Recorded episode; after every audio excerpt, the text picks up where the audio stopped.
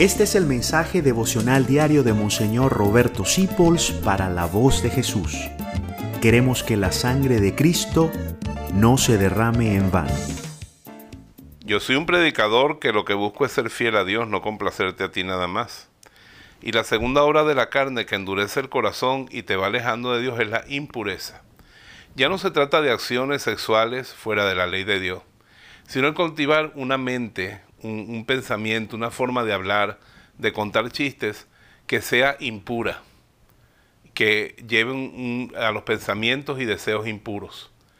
Como dice la regla de, los monjes de TC, tú cuando hablas así, a lo mejor no tienes un corazón sucio, pero sí ensucias el corazón de otro que te escucha. Por eso dice San Pablo que esas cosas de la impureza entre nosotros ni se mencionen, mucho menos se busquen promover, y por eso las personas que están en Cristo tienen un hablar puro.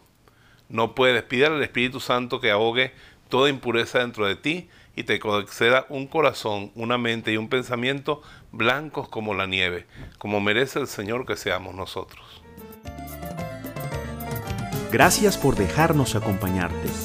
Descubre más acerca de la voz de Jesús visitando www.lavozdejesús.com